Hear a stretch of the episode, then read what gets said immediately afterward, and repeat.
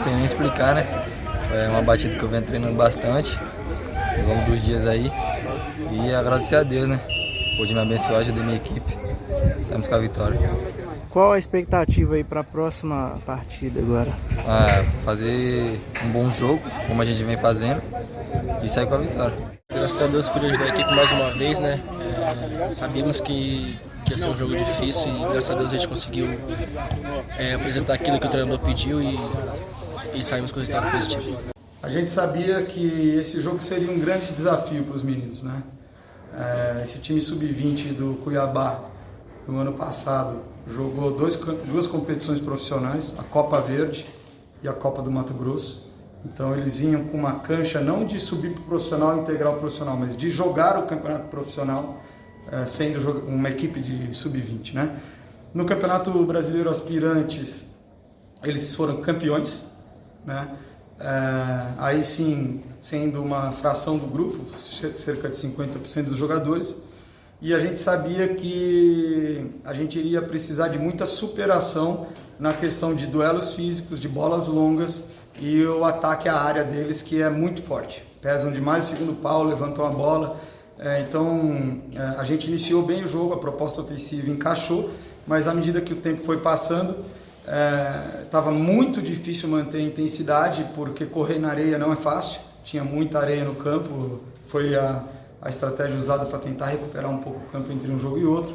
E, e, e, jogando cinco jogos em 12 dias já é muito difícil manter a intensidade por si só. Quando você pega um campo pesado dessa forma, se torna praticamente impossível.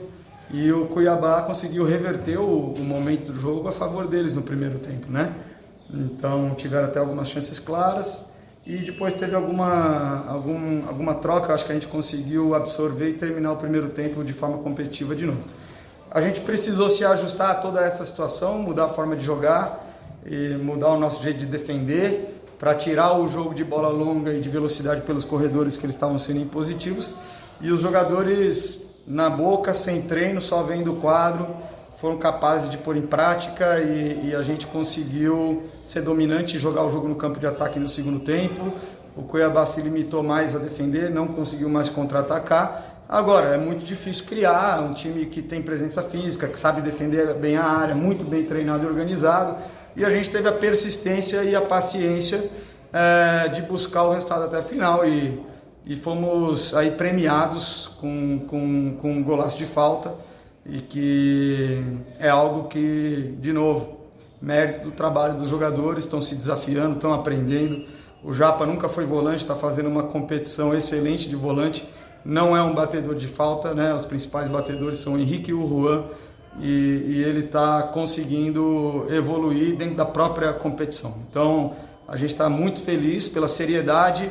É, os meninos sabiam que esse seria um grande desafio e eles foram altamente competitivos com um time muito maduro, né? E, e acho que a gente passa com mérito para a próxima fase, com uma carga extra que foi viajar, né, sair da sede de Penápolis, pegar logo depois do jogo é, contra o Parauapebas, quatro horas e meia de estrada, em dois jogos, em dois dias já preparar o jogo aqui e ainda pegar um campo pesado como, como o de hoje. Então a gente está muito preocupado, vai fazer de tudo para que a recuperação dele seja a melhor possível e para que a gente seja capaz de jogar na, na intensidade que a gente joga, porque isso faz parte da nossa identidade mas nas circunstâncias do jogo a gente vai ter que viver elas e adaptar de novo se for necessário para não perder a competitividade.